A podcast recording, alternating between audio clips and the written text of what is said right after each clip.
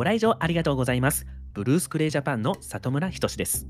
ウェブ解析劇場では、ウェブ解析の基本的な用語、知識、考え方などについて解説しています。それでは開演です。本日の上演テーマは、広告の費用対効果についてです。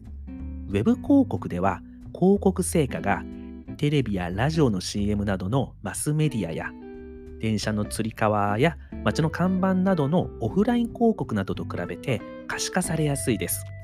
つまり、どれだけ広告費用をかけて、どれだけ問い合わせや商品購入につながったかということが、レポートとして出力できるので、費用対効果を判断しやすいです。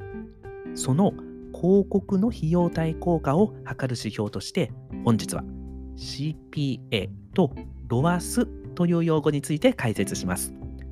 まず CPA についてですが、これは獲得単価という意味になります。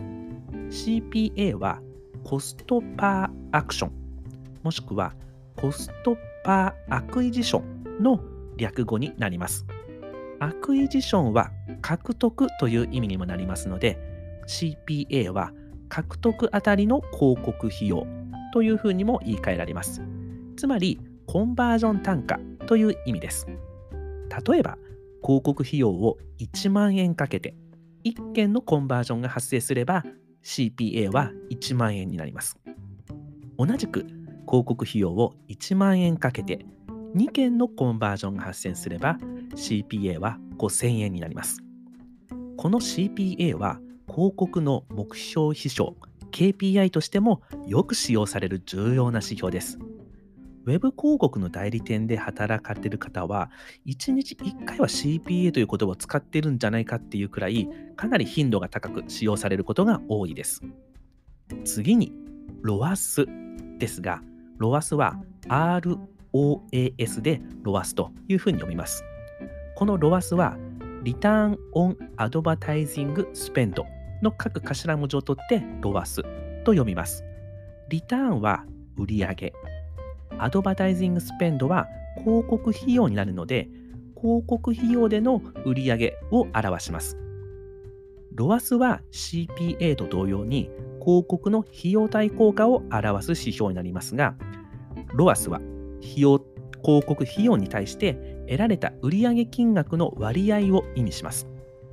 例えば、広告費用を1万円かけて2万円の売上が生まれれば、ロアスは200%になります。逆に広告費用を1万円かけて5000円しか売り上げが上がらなかった場合、これは5000割る1万なので、ロアスは50%となります。これでは赤字になります。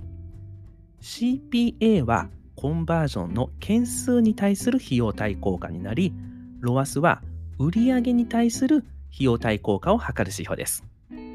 広告の費用対効果を測る上で欠かせない指標になるので理解しておきましょう。それではカーテンコールです。本日は広告の費用対効果として CPA、ロアスについて解説しました。まとめると CPA は広告の獲得単価になります。